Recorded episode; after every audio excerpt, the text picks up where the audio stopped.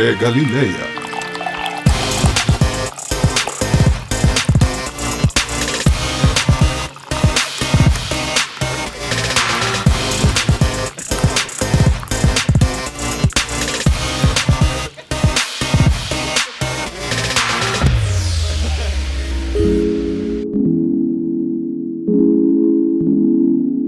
Acorda, acorda, acorda, acorda, acorda, acorda. Bom dia. Está começando mais um episódio do Café Galileia. Eu estou aqui do meu lado esquerdo, na verdade na minha frente. No seu lado esquerdo tem uma Dote Gusto. Ele, o grande sabedor do que a gente vai falar aqui hoje. Pá, calma o cara lá. que domina o assunto. Esta Rafael Camacho. Não é bem assim, eu não, não, não quero expectativa sobre mim. A gente constrói esse podcast coletivamente, né? Vamos combinar. Eu, o Lucas e o meu amigo aqui da minha direita, quer dizer, esquerda, o Thiago Macena. Sim, Rafael Camacho, sou eu, Thiago Macena. Estou com você, Lucas, e também ele, Felipe Clock, ou Felipe Flock. Grande. Sou Joe, ansioso para ouvir os grandes ensinamentos do nosso amigo Camacho. Pode vir. Eu tô com Estamos expectativa mesmo. Então Ah, não, velho. Agora eu tô tímido. Me apresenta, cara. Nosso querido hospedeiro com pão de queijo E café. e café, Lucas. como sempre. É isso aí, pessoal. A gente está aqui para falar um pouco sobre sustentabilidade e ecologia, né? Porque sustentabilidade pode ser de outras coisas também. Pois é, É isso mesmo? é Eu isso acho que mesmo. sim. Assim como essa cadeira tá me sustentando agora. Ah, faz Olha aí. sentido. Tá sustentando o meu corpo, essa cadeira. Ela tem um poder de sustentabilidade. Olha, já começou, hein? Já começou, pessoal. Os ensinamentos. Os É ensinamentos. isso aí, galera. Então vamos pra pauta? Vamos pra pauta. Bora. Bom, galera, pra gente começar então falar um pouco sobre o que é esse assunto que permeia as rodas de amigos, que permeia também as pregações nas igrejas, que permeia é, as conversas no trabalho, que é sustentabilidade, que é meio ambiente. Vamos falar um pouquinho sobre o que é essa tal de sustentabilidade. Cama, dá uma definição pra gente. Então, cara, segundo as minhas pesquisas, né, eu, eu acho que a gente pode afirmar, assim, como uma ideia inicial, que a sustentabilidade é o caráter de algo que, de um sistema, pode ser de um processo, que ele pode se manter ali por um período, determinado período de tempo. Ele pode se manter sendo realizado por um determinado período de tempo sem que os recursos que ele precise para se desenvolver se acabem ou sem que ele cause um dano para o meio em questão ou para ele mesmo. Numa ideia bem geral, sustentabilidade é isso. E aí quando a gente vai aplicando essa questão, esse termo para a questão da ecologia, para a questão da natureza, para a relação do homem e do meio ambiente, aí ele ganha um caráter mais específico, né, mais diferenciado, que é o que a gente quer tratar aqui hoje à noite, nesta noite. Que aí seria, no caso, a parte do ambiente, né? Do meio ambiente, da, da ecologia, seria isso? Isso mesmo.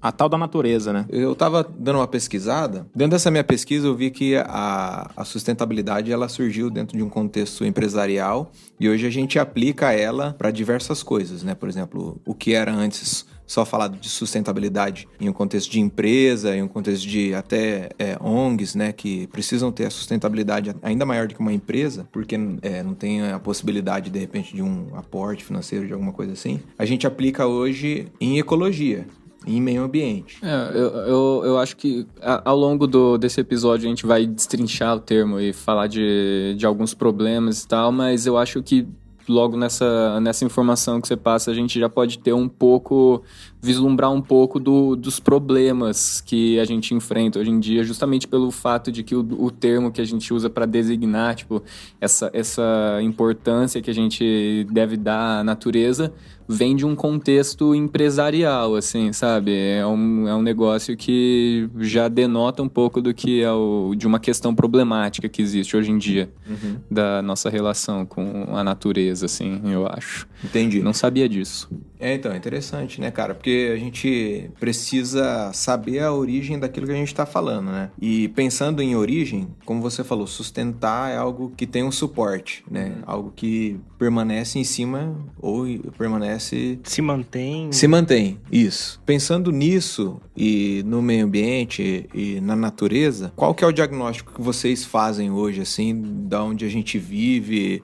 Falando especificamente do nosso país, né, da, da nossa geografia, da nossa, do nosso clima, vocês acham que aquilo que a gente tem vivido hoje, o lugar onde a gente tem vivido hoje, é um lugar onde as práticas são sustentáveis? Não querendo assim já queimar a pauta, mas vocês acham que qual que é o diagnóstico que vocês veem hoje assim? Da... Cara, eu vejo que até tem um esforço, mas medindo esse esforço assim, ele é bem pequeno, bem mínimo assim. Por exemplo, coleta de lixo. Você vê que nos, nos prédios, condomínio assim, tem lá a lixeira de cor diferente para tentar a galera não colocar lixos misturados que de certa forma isso vai ajudar no meio ambiente, né? Mas isso não é uma coisa assim tão enfática, tá ali, mas não é falado o tempo todo, estimulado a pessoa a pensar mais nisso, né?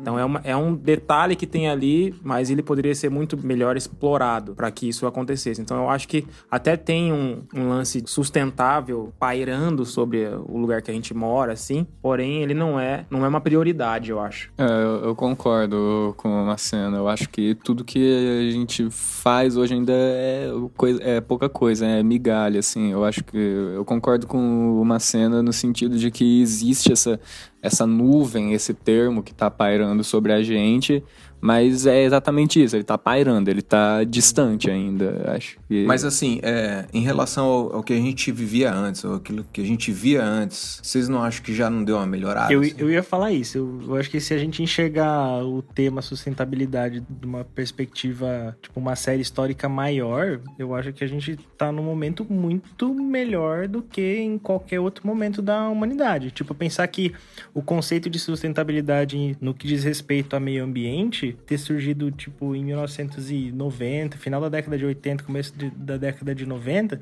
fala que, cara, desde, desde todo o processo atrás, as revoluções industriais, tudo que aconteceu era muito desenfreado. Nesse aspecto, me deixa mais animado com o cenário que a gente tá hoje do que pensando num, num cenário de anos atrás, né?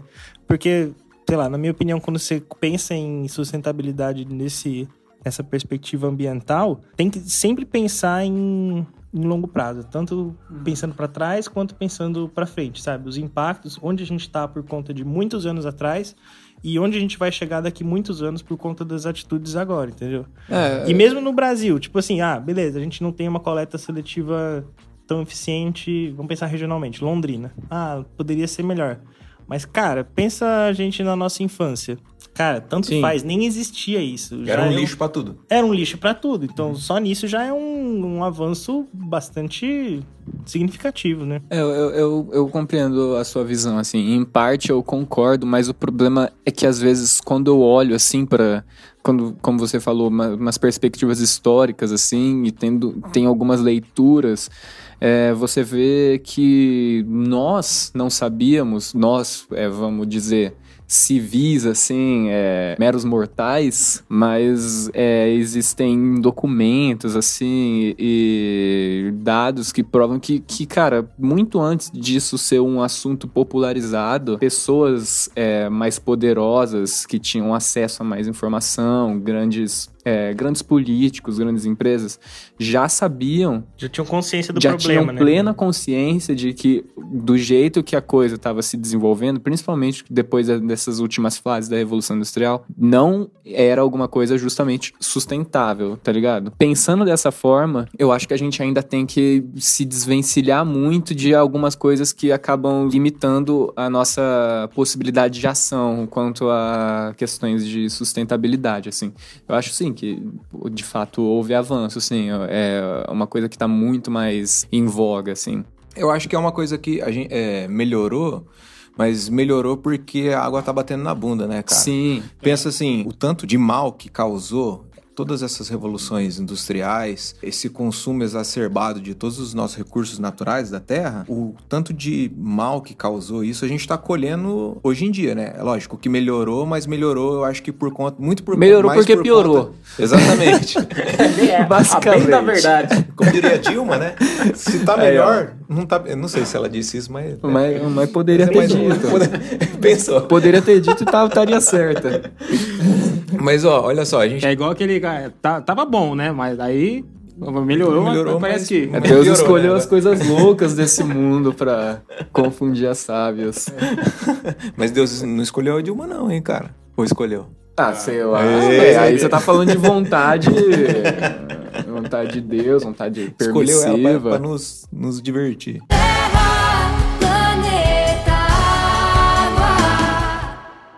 Mas, é, voltando ao nosso assunto, eu acho que, por exemplo, o aquecimento global, que é uma parada real, que a gente está vivendo na pele, por mais que existam é, conspiracionistas, né, Negacionistas.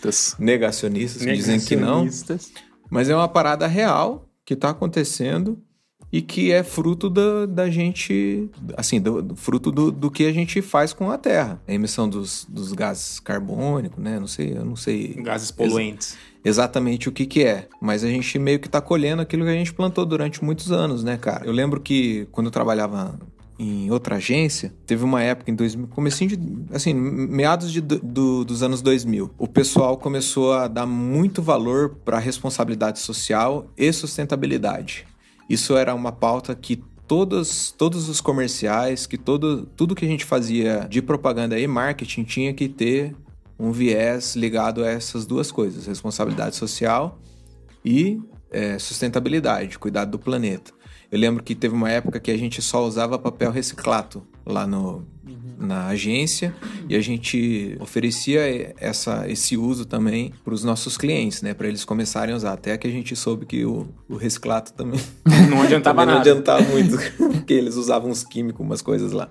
É. Mas é algo assim que en- entrou muito na moda a partir de então e até hoje a gente vê uma preocupação. Só que eu acho que não é suficiente. Por isso que eu perguntei para vocês qual que é o diagnóstico, porque assim, apesar da gente ver muitas coisas mudando, o reci- Evoluindo. evoluindo, né? Essa questão da reciclagem que o Thiago falou, a respeito da gente ter um- uma coleta seletiva, né? Esses dias atrás, por exemplo, colocaram um aviso no, no elevador dizendo que aqueles que não fizessem a coleta, que não separassem o lixo de forma correta, era para começar a fazer isso porque eles iam multar. Multar. Por quê? Porque a, a cidade já multa os condomínios que não fazem essa coleta de verdade. Então, a gente vê uma mudança assim nas leis também, né, para bem, mas ainda não é suficiente. Ah, no prédio que eu mudei agora, eu tô morando há uma semana lá, eles distribuem o saco verde lá de reciclado e eles colocam o número do apartamento. Então, se você colocar o lixo errado, eles sabem qual foi o apartamento que colocou o lixo errado, eles vão te multar. De certa forma, isso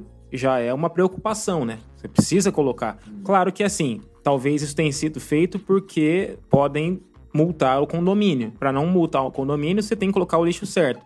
O que é a motivação errada. Você tem que colocar o lixo certo por, por causa do meio ambiente. Mas, de certa forma, isso colabora. Então, as pessoas realmente estão pensando. Mas eu acho que É, eu acho que, resumindo o que a gente falou, se a gente pegar uma perspectiva histórica para trás, nós estamos muito melhor do que nós éramos.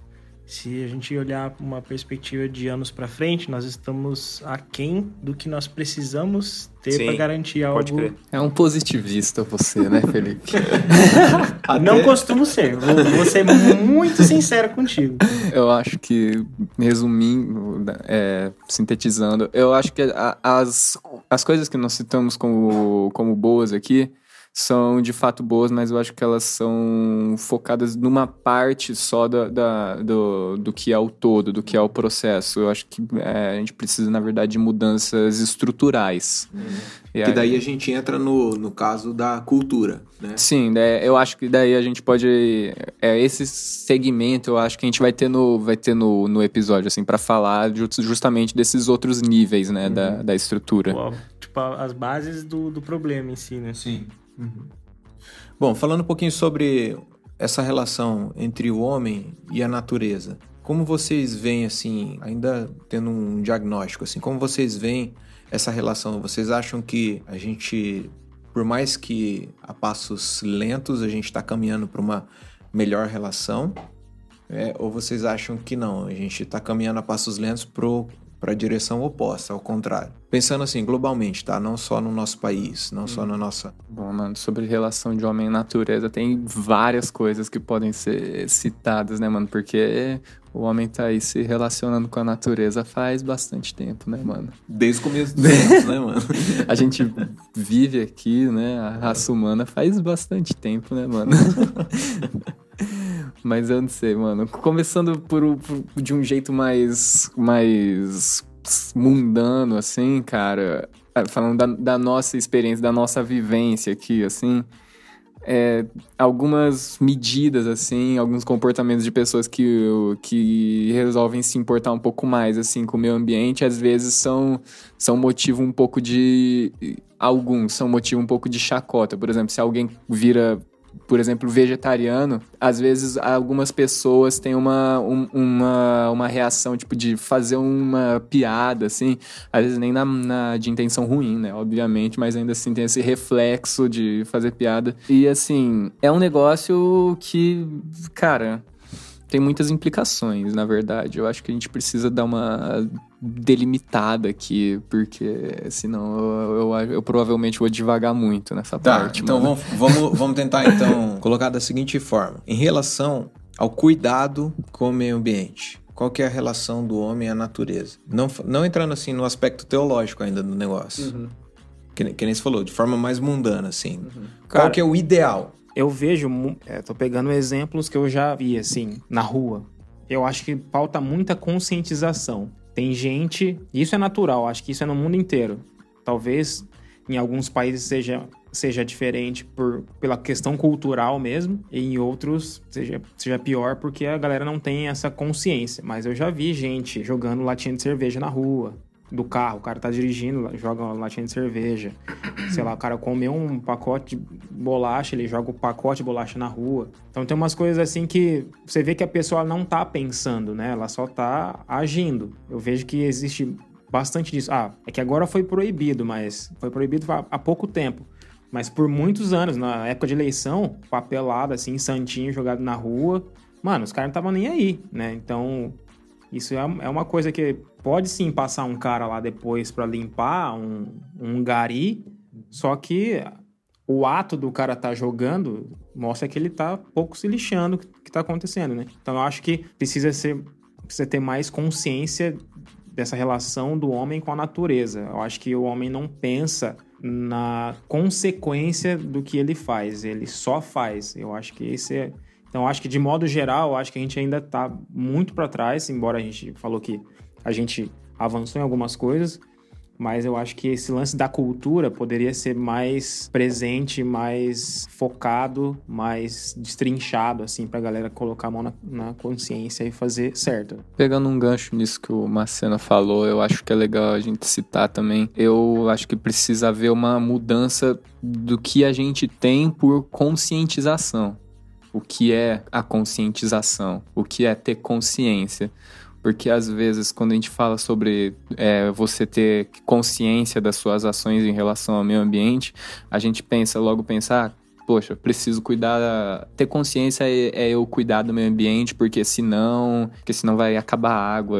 É eu cuidar do meio ambiente, porque senão algo de ruim vai acontecer assim comigo. E eu acho que a gente que é necessário ir além desse pensamento, compreende? Eu acho que a gente precisa ir além dessa mera questão de que o negócio vai voltar pra você.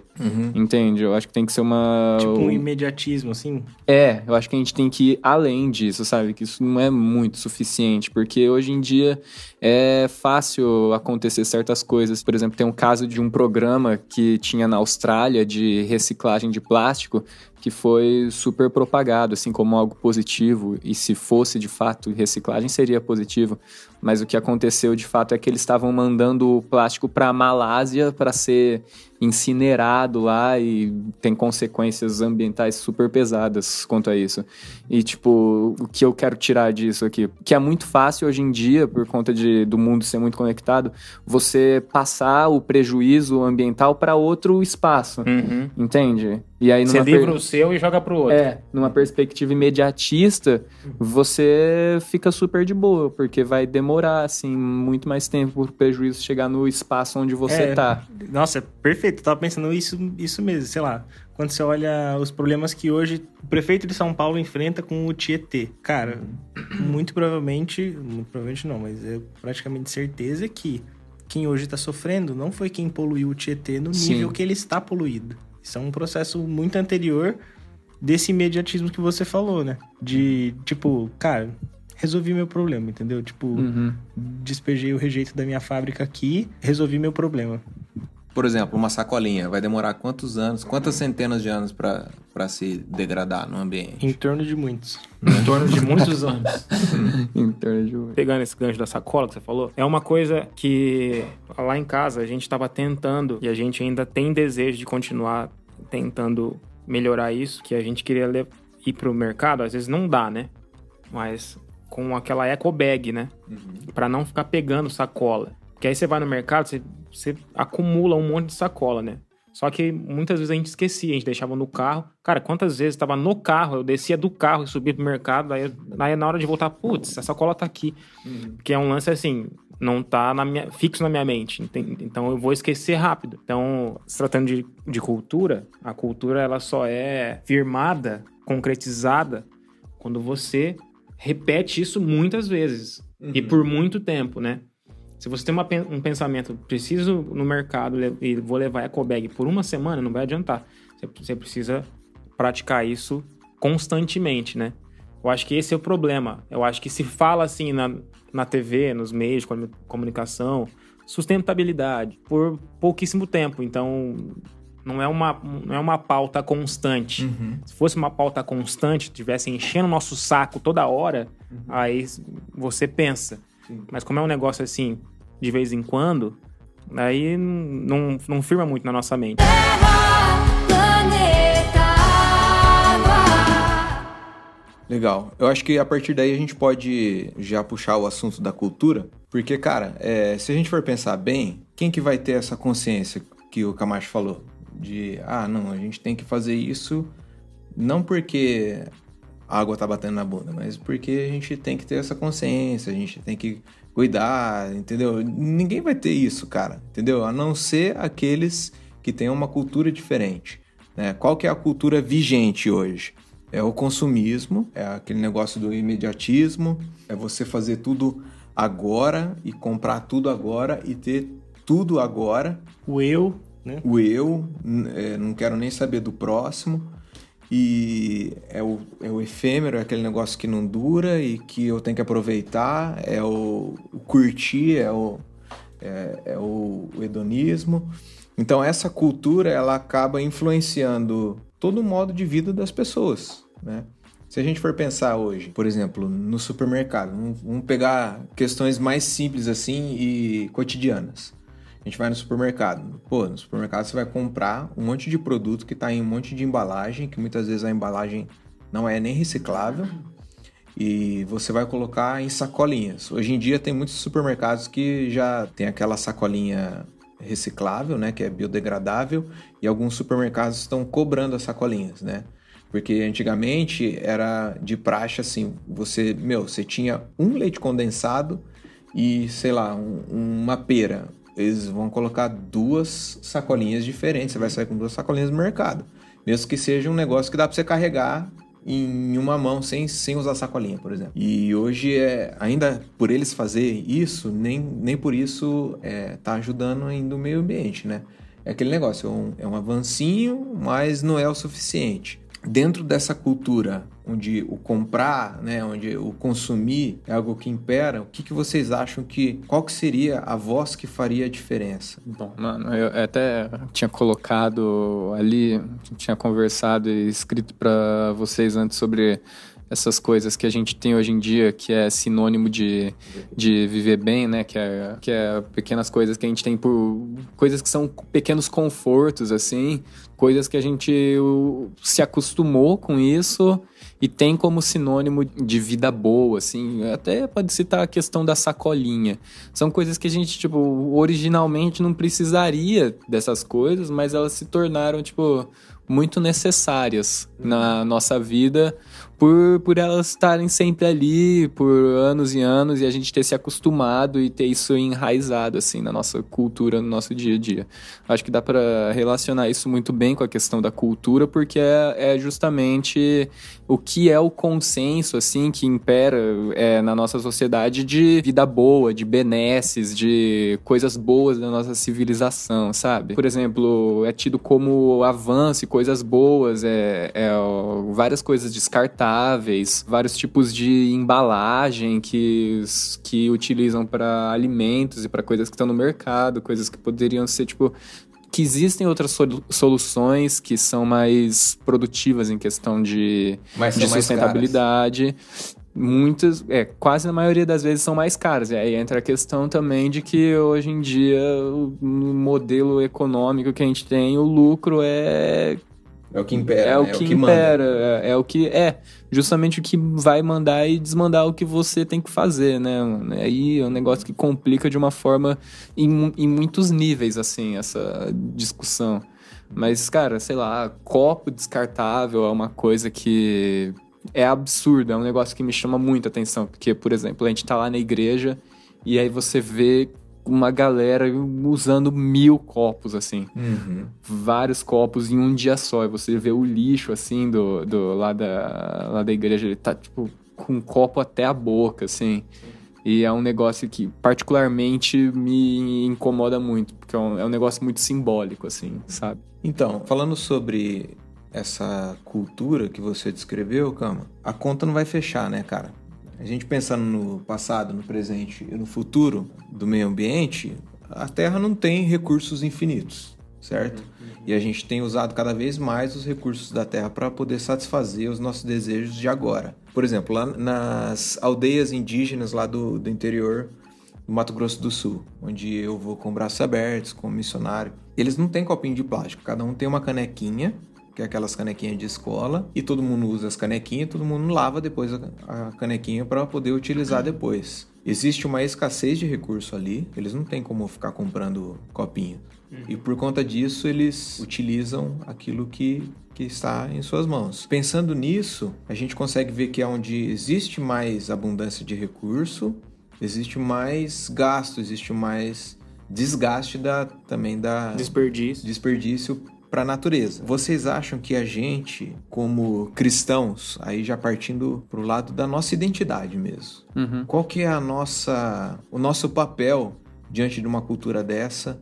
para trazer uma contracultura, porque o cristianismo é isso, né? É uma contracultura e que vai mudar em, relação à, à sustentabilidade. Ó, eu vou colocar aqui para vocês o mandato cultural, né? Existem alguns termos teológicos e um dos que eu mais gosto é esse daqui, o mandato cultural que é um versículo em que Deus é, manda o ser humano, né, a criação dele, uhum. o humano, ser e fazer a cultura. Né? E a cultura uhum. conforme, uma cultura obediente, uma, uma cultura que tenha a ver com a natureza de Deus, que está lá em Gênesis 1, 28. Deus lhes disse: Sede fecundos e multiplicai, e enchei a terra e sujeitai-a, dominai sobre os peixes do mar, sobre as aves do céu e sobre todo animal que se move sobre a terra. Nesse sentido, o dominar não é você simplesmente mandar, mas você cuidar. Né? Até tem um outro versículo que você separou, Cama, que é o de Gênesis 2, que diz assim: O Senhor colocou o homem no jardim do Éden para cuidar dele e cultivá-lo. Então existe um mandamento de Deus para a gente cuidar da natureza né? e para a gente dominar nesse sentido e cultivar. Isso é uma coisa muito forte, né, cara? É um mandato para todos, não é simplesmente para quem é mais pobre ou para quem é mais rico. Não, é um mandato para todos. É, uhum. É, vocês têm que cuidar e cultivar da criação. Né? Como que vocês veem esse, esse nosso papel como como cristãos trazendo essa contracultura? Cara, eu vejo que a igreja é muito falha nesse aspecto de sustentabilidade, porque a igreja tem um papel muito grande na sociedade e relevante, só que às vezes se esquece desse ponto também que é cuidar da natureza, né?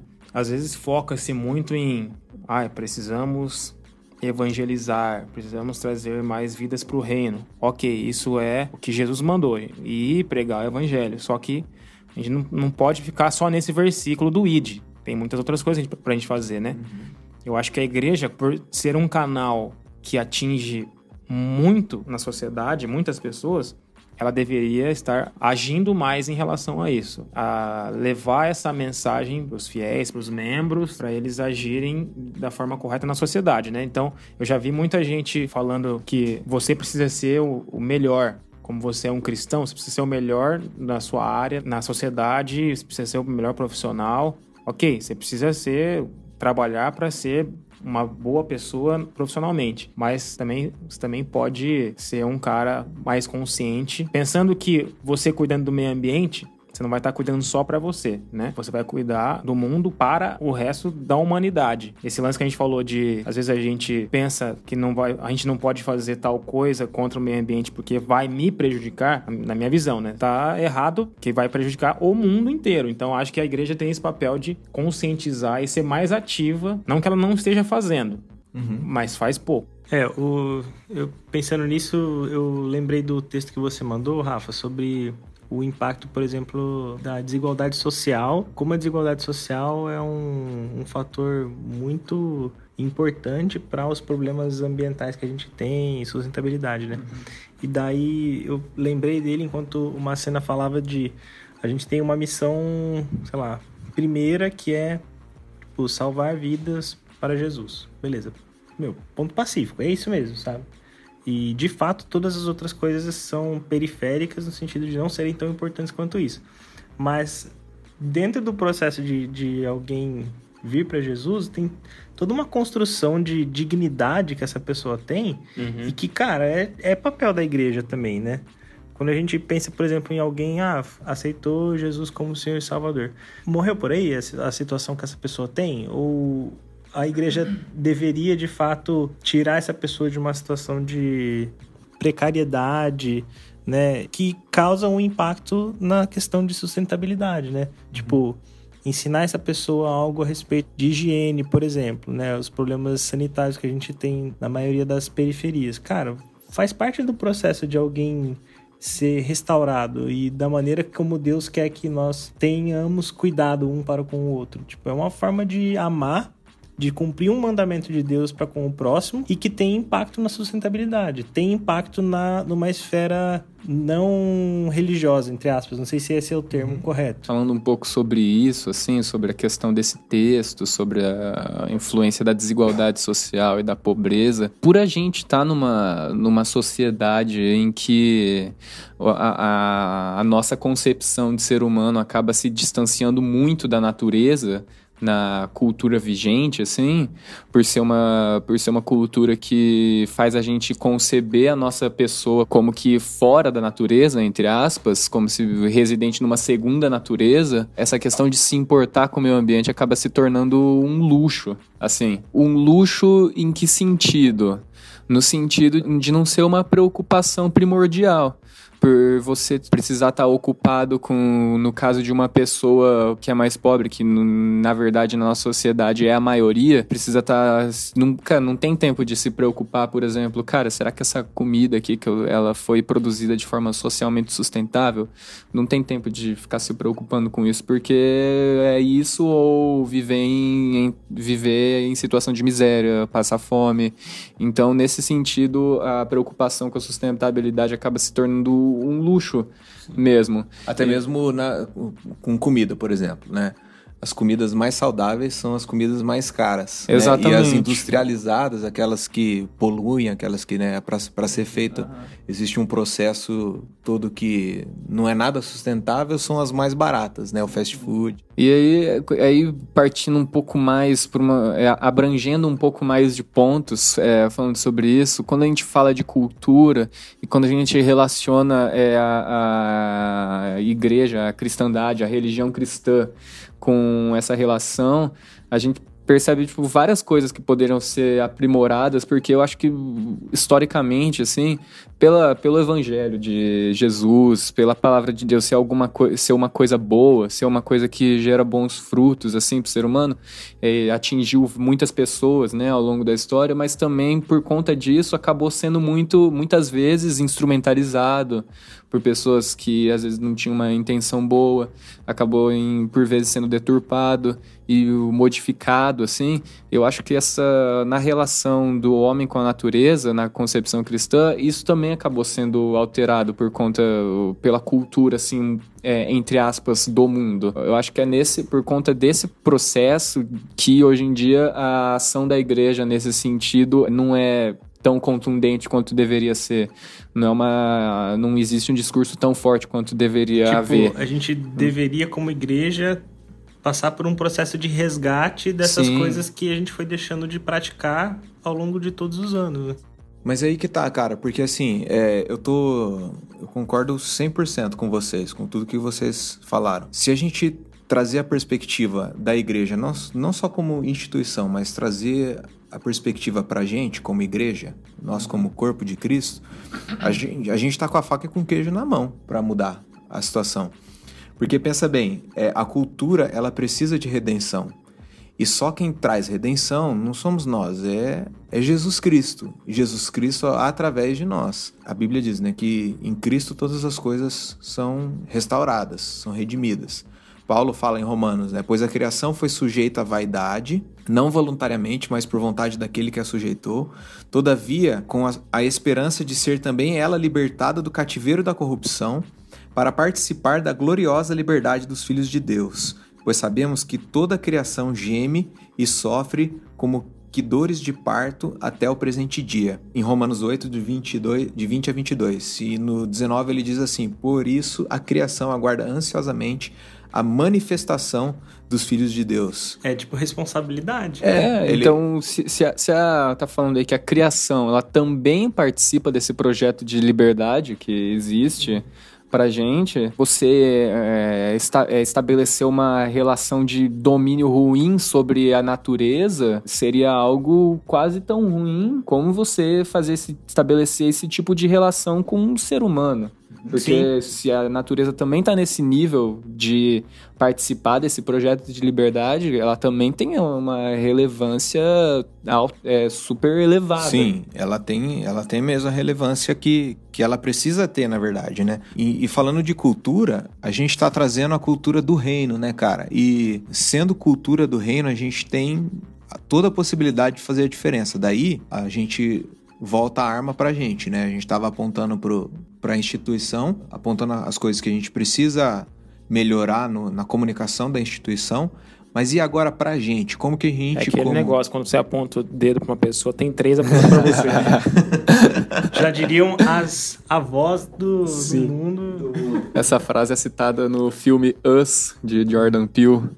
Gostaria de fazer esse parêntese aqui. Eu- é, uma, é uma referência cinematográfica. É, o Café Galé também é cultura, né, gente? Já que a gente tá falando de cultura. Então, é que acontece uma coisa, uma coisa muito interessante, assim, num sentido meio ruim, assim, é, historicamente, quando você vai ver em, em relação ao povo cristão, porque quando você vai no Velho Testamento, é, existe até aquele mandamento que Deus dá, que é pro povo dele trabalhar durante seis anos, plantando e colhendo, e no sétimo dá um ano de descanso para a terra, que você pode considerar justamente como um período para a terra poder se regenerar, para ela não ser exaurida, né? Acho que para não acontecer um processo de erosão na terra. E isso denota uma, uma relação ali de sustentabilidade que Um existia princípio entre o de homem. cuidado, É, de- um princípio de cuidado para, do homem para com a natureza.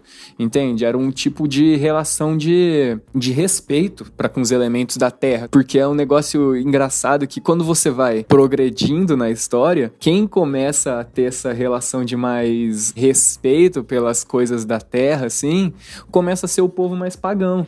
Entende? Panteísta. Sim. Claro que em, em muitos momentos eles vão pro nível de adorar mesmo alguns elementos da Terra, né? Vão pro outro extremo, né? Sim, mas ainda assim você vai vendo no, no, no cenário geral quem começa a ter mais essa postura são o, o, o povo mais pagão, e daí enquanto o, o povo cristão assim vai tomando um caminho diferente e começa a se distanciar da natureza, tá ligado? Quando a gente ainda devia estar lá e não deixar esse negócio é, ser tomado assim. Mas eu, é, eu acho que isso, cara, é, tem muito a ver com a queda mesmo, né? A primeira vez que a gente se distanciou da natureza foi na queda. Se Uhum. você pensar no, no relato do Gênesis com em relação ao Éden, né? Deus expulsou o homem e a mulher da presença do Éden, que era o jardim. Você quer tipo uma representação melhor da- dessa distância entre o homem e a natureza em relação, em relação a isso?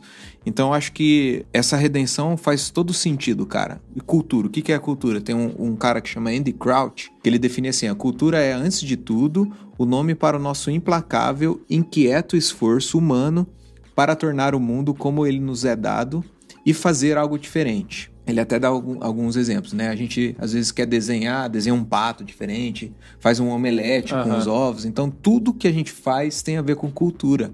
E quando a gente está imerso em uma cultura do reino, tudo que a gente faz vai nos aproximar de Deus e vai nos aproximar da natureza também. Né? Falando sobre a questão do, do- da sustentabilidade em termos de igualdade para com o próximo, né? É, de você diminuir essa, essa desigualdade que existe entre os seres humanos, isso tem tudo a ver, porque quando você ama o seu próximo, você vai querer compartilhar aquilo que você tem com ele, né? E ao compartilhar aquilo que você tem com ele, você vai gastar menos. Tipo, percebe onde eu quero chegar? Tipo, é uma coisa assim que Sim. são ações que se a gente colocar na ponta do lápis, a gente vai ver que lá na ponta vai dar o resultado também para a natureza. O próprio compartilhamento, né, que é algo que a gente fala muito na igreja e eu acho que a gente ainda faz pouco, né? Se a gente compartilhasse mais, se o nosso testemunho fosse mais eficiente nisso, em compartilhar aquilo que a gente tem, a gente compraria menos, porque a gente ganharia mais do nosso próximo e a gente também teria menos coisas, né? Pra, aliás, teria mais coisas pra pra dar e menos coisas pra Vocês entenderam, né? Saquei, Foi, saquei. foi meio Pra Dilma isso, né? Uma coisa que eu tava pensando aqui quando você falou desse mandamento de ah, seis anos trabalhar na terra, o sétimo ano descansa, e daí isso acaba depois de uma série culminando no, no que era tipo o ano do jubileu, né? Aham. É, é muito legal essa parte do, de como a gente foi culturalmente se distanciando da natureza, pensando, tipo, distanciando a humanidade da natureza, né? Porque o ano do jubileu, que era o, o ápice de todo, de todo Aham. esse mandamento de descanso, trabalho, descanso Era o e perdão das dívidas, né? Exatamente, perdão da dívida. O foco, de fato, estava nas pessoas, né? Em, tipo, restaurar as famílias, né? Cuidar das famílias, cuidar de quem tinha perdido tudo, de quem tinha dívida. Existia esse foco. O negócio Mas- dos milhos, né? Que eh, nas colheitas, de deixar os milhos pros pobres, né? Isso. Então, assim, especificamente do ano do jubileu, exi- existe um foco, e o foco de Deus sempre vai ser pessoas, né? Mas a extensão para a natureza e para o descanso da terra é muito clara, é muito clara. E a gente não deveria se esquecer disso da maneira como a gente se esquece, da maneira que a gente se distancia Eu, disso. eu né? acho que um dos grandes pontos, assim, é justamente a separação entre o homem e a natureza. Que, tá, que também implica a questão da queda e tal. E também implica nessa questão de Deus é, voltando as suas ações para as pessoas. Inicialmente, assim, no, no mundo ideal, voltando as ações para as pessoas, você automaticamente voltaria também a ação para natureza, porque não era para haver essa separação tão profunda entre o homem e a natureza. E hoje em dia é o que existe, assim, é o que é vigente na cultura. A gente se separa da natureza como se a gente não vivesse no mundo. Tem um filósofo que eu curto muito, que eu, que eu já li bastante coisa dele, que é o Willem Flusser, e ele fala que o homem criou através de vários meios, assim, através de várias, vários recursos, inclusive da linguagem, uma segunda natureza, que é uma natureza diferente da natureza, entre aspas, natural, assim. Isso é uma coisa, um fenômeno que você vê refletido em vários níveis.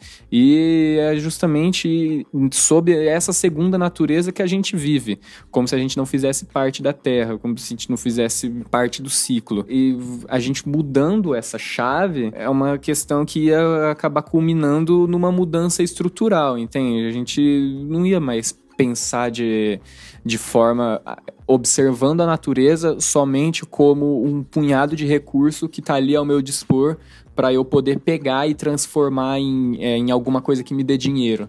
Tá ligado? É, eu concordo. Tipo, como se não tivesse nenhuma relação com um Deus e com o plano dele também, né? É. Tipo, a gente trata como se fosse simplesmente um objeto Sim. e que o plano de Deus é exclusivamente a pessoa em si, né? A gente... Eu concordo Não, mas totalmente com isso peraí, daí. é, como assim?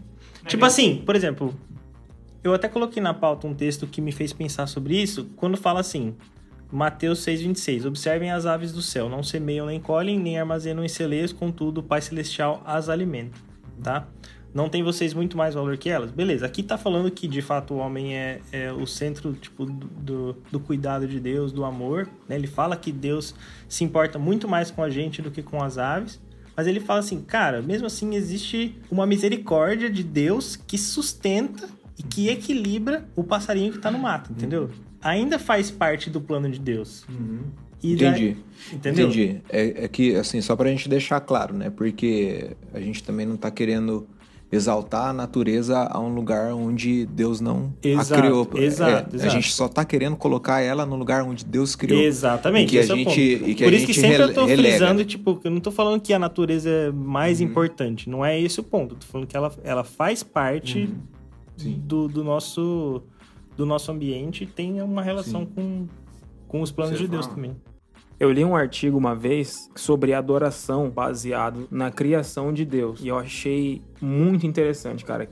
E o cara, eu não lembro o nome do autor, mas ele fala que o simples fato da gente observar a criação de Deus seria o suficiente pra gente adorar ele. Então, por exemplo, quando você vê lá um, sei lá, Nova Zelândia, é um país onde a natureza é tipo muito linda.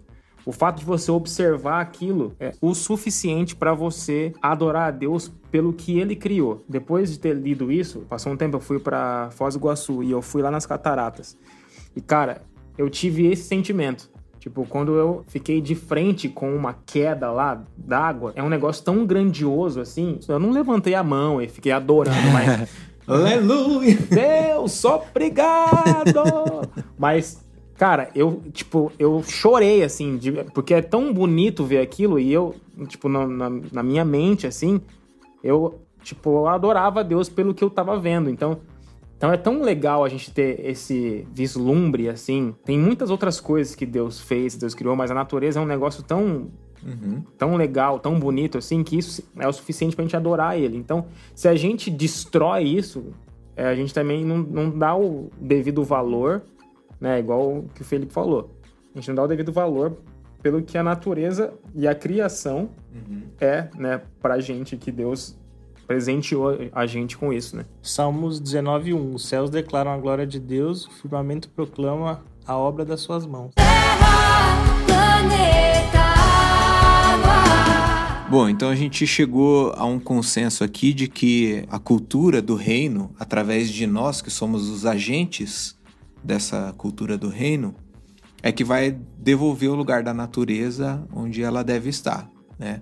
Ah, tirar a natureza de ser algo simplesmente um, um depósito de recursos, né, para a gente fazer dinheiro e colocar ela como a criação de Deus que é, proclama a, a sua glória. Isso até faz parte da missão de Deus, né? A Missio Dei, que é um termo utilizado na teologia para identificar qual que é a missão de Deus, é que todas as coisas no fim vão glorificar a Deus e são criadas para a glória de Deus. E a natureza, com certeza, é criada para a glória de Deus.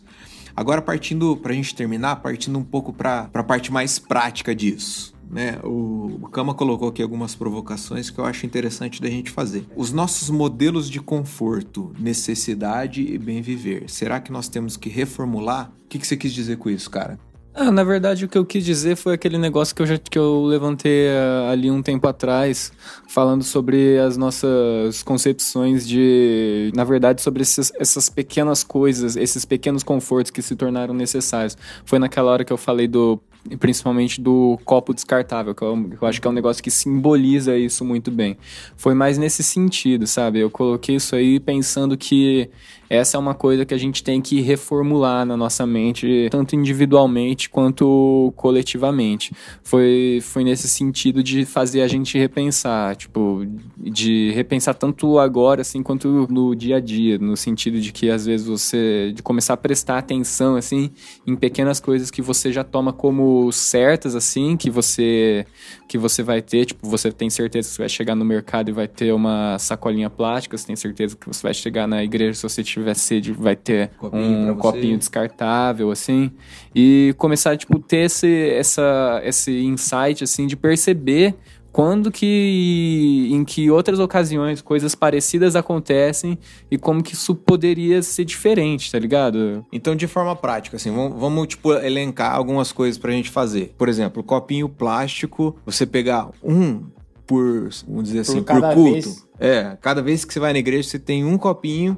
já é o suficiente, ao invés de você ir pegar um a cada vez que você vai ao bebedouro. Certo? Essa seria uma coisa legal pra fazer? Eu fui na igreja do meu pai esse semana passada, eles colocaram um, um bilhete assim: adote um copo. Então, use um copo por culto. Então, a pessoa, se ela for tomar água na hora do culto por quatro vezes, ela não vai usar quatro copos, vai usar um só. Ela foi na primeira vez, tomou água e ficou com um copo dela. No final, ela vai jogar fora. Porque tem gente que faz assim, né? Toma água Aham. quatro, cinco vezes e usa quatro, cinco copos. Eu achei legal que é algo que eu não sei por qual motivo, não sei se por desperdício Pra ou- economizar. Ou pra ou- economizar, né? Mas é algo que já dá pra pra se pensar. Ou se você tiver a possibilidade, leva uma garrafinha também, Sim. né? Um É, copo, essas caneca. coisas assim que eu, que eu pensei, na verdade, é bem num nível individual, no sentido de você criar é, justamente essa consciência, no sentido de você começar a se cobrar isso e a fazer isso, a criar tipo meio que esse incômodo em você, em, em se importar com essas coisas. Porque, obviamente, cara, a gente fazendo uma coisa no, como economizar copo descartável ou até partindo para outras coisas, economizar água, a gente não faz diferença prática na questão.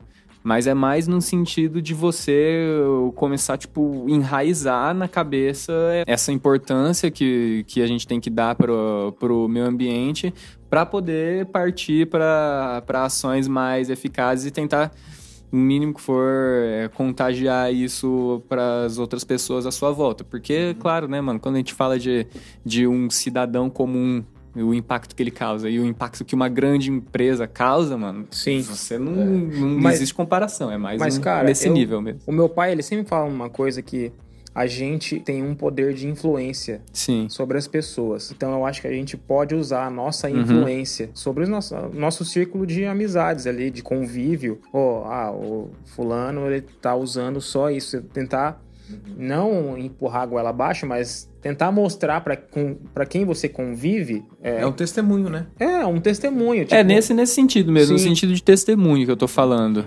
Então, é, outras coisas práticas que a gente pode puxar aqui. Por exemplo, eu lembro que depois que eu, depois que eu fui numa palestra da Marina Silva aqui na faculdade, aqui em Londrina, é, ela não foi falar nada de política. Foi, é, foi até uma época que ela não- ainda não era é, candidata. Ela estava envolvida, envolvida, lógico, mas como a, a expertise dela, vamos di- vamos dizer assim, a área de estudo dela é o meio ambiente, e ela também é cristã, ela foi falar na minha faculdade lá, na, na época onde eu estudava, para falar sobre o meio ambiente. Eu lembro que depois daquela, daquele, daquela palestra, eu cheguei em casa e eu falei, putz, eu acho que eu tô fazendo errado lavar louça. Porque na minha família, assim, o costume sempre foi, meu, vou lavar louça, eu deixo a, a, a torneira aberta. Na minha cabeça, não vai acabar a água do mundo se eu deixar a torneira aberta. De fato, eu acho que não vai acabar, mas isso é, um- é uma forma de eu cuidar também, de eu cuidar dos recursos que Deus tem me Querendo dado. ou não, é né? um desperdício, né, É cara? um desperdício. E aí eu comecei a, a tomar conta disso, né? Falei, pô, acho que eu vou ensaboar primeiro tal, para depois, né, é, dar uma, uma, uma, uma molhadinha, ensaboa e depois termina de lavar. São pequenas ações, assim, né? Que que qual- quais outras que a gente pode fazer no nosso dia a dia? Cara, só, só uma coisa. Ontem foi um cara fazer a manutenção lá no apartamento que eu mudei, que tava com um vazamento na torneira do banheiro, assim. E aí ele teve que desligar o registro, e aí ele falou: Eu tenho que esvaziar aqui, ó, o banheiro pra eu poder abrir aqui o negócio e arrumar. Mano, ele ficou apertando a descarga assim, foi tanta água, mano.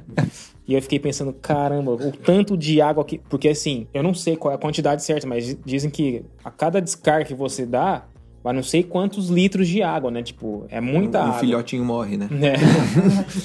e, mano, e aquele banheiro. Filhote Ele... de foca do Arte morre cada vez que você dá descarga.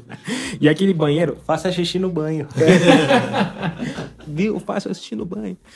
E aquele banho, aquela descarga, ela já tem uma pressão muito, muito grande, assim. E, cara, ele ficou apertando aquilo, me deu uma dor no coração. Putz, olha o tanto de água que ele tá desperdiçando. Mas pra ele arrumar, ele tinha que fazer aquilo. Então eu fiquei pensando, tipo, caramba, mano. E no banho, dá pra, dá pra economizar? Eu acho que dá. Cara, Se você, for, se você tava- for objetivo, dá. Mas dá pra, tipo assim, dar uma olhadinha, desligar, ensaboar. Cara, teve uma época que eu fazia isso, sabia? Eu tava, acho que um pouco mais... Mano, é muita força de Sustentável. vontade, né? É, mais green. E hoje não faz mais, né? Não. Não, é sério mesmo. Teve uma época que eu fiquei, tipo, pensando... Eu tava sendo muito... Mas e no frio? Ah, no frio é difícil, né? A gente gosta de enrolar, né? enrolar pra ir, enrolar pra voltar. né? que mais? Vamos É, vender nas os compras. Vamos vender os carros. Vem É, olha Vem aí. cá, vai de bike. Vai de bike. Vira vegetariano. O Uber é uma, uma coisa que col- colabora pra sustentabilidade no mundo? Hum, Ah, acho cara, que não. não. Não, por quê? Acho que. Ah, cara, você pode estar deixando o seu carro, mas tem mais o na cara rua. tá usando o carro. Mas, mas não tem aquele esquema de você pegar carona e, tipo, com. é, em uma corrida com mais gente, assim? Isso é sustentável, não é? É, digamos que sim, mas eu acho que é numa escala bem baixa, né? É mesmo. Numa escala bem baixa. É porque eu acho que, o- que, que o negócio aqui não é tanto você pensar dessa forma. Foi mais, é mais no sentido do que você falou, que agora eu esqueci exatamente como foi que você falou, mas foi também que o Macena falou sobre o testemunho. Eu acho que é no sentido de você meio que. Sabe, existe uma questão, né, que você, que a pessoa convertida tem o Espírito Santo e ele incomoda você em algumas questões, ele te impele a fazer algumas coisas, te impele a evitar de fazer algumas outras coisas. Eu acho que é no sentido de você meio que é, criar essa ou deixar ser criada pelo, pelo Espírito Santo essa, essa esse poder também sobre questões relacionadas a isso, tá ligado? Pra, jus- porque o Espírito Santo é meio que como se fosse a consciência nossa, né? No sentido de do- o que te faz, é, o que te faz tomar boas ações, assim, etc. Eu acho que pode, tem que ser uma coisa que se estenda também a isso, no sentido de você tomar ações é, boas para o meio ambiente, mesmo que não vai ter um efeito prático, igual você falou, cara, não vai acabar a água do mundo se você ab- abrir, é, lavar a louça com a torneira aberta, tá ligado? Mas você vai, tipo, se importar com isso porque você tá se sentindo impelido ali, porque é, é com a criação de Deus que você tá lidando, tá ligado? Tipo. E, e, cara, é, falando nisso aí. É um ato de obediência, né? Sim, Tá- tá- exatamente. Uhum. A Bíblia diz assim que Deus não leva em consideração o tempo da ignorância. A Bíblia diz também que a gente tem a lei no nosso coração, né? Escrita no nosso coração. E quando vem esses assuntos à tona, a gente aprende. E aí já não tem mais ignorância. Então, se você está escutando esse podcast, se você não começar agora a, Você fazer, vai ser um a fazer a diferença, cara, já acabou o tempo da ignorância aí. Inconsequente.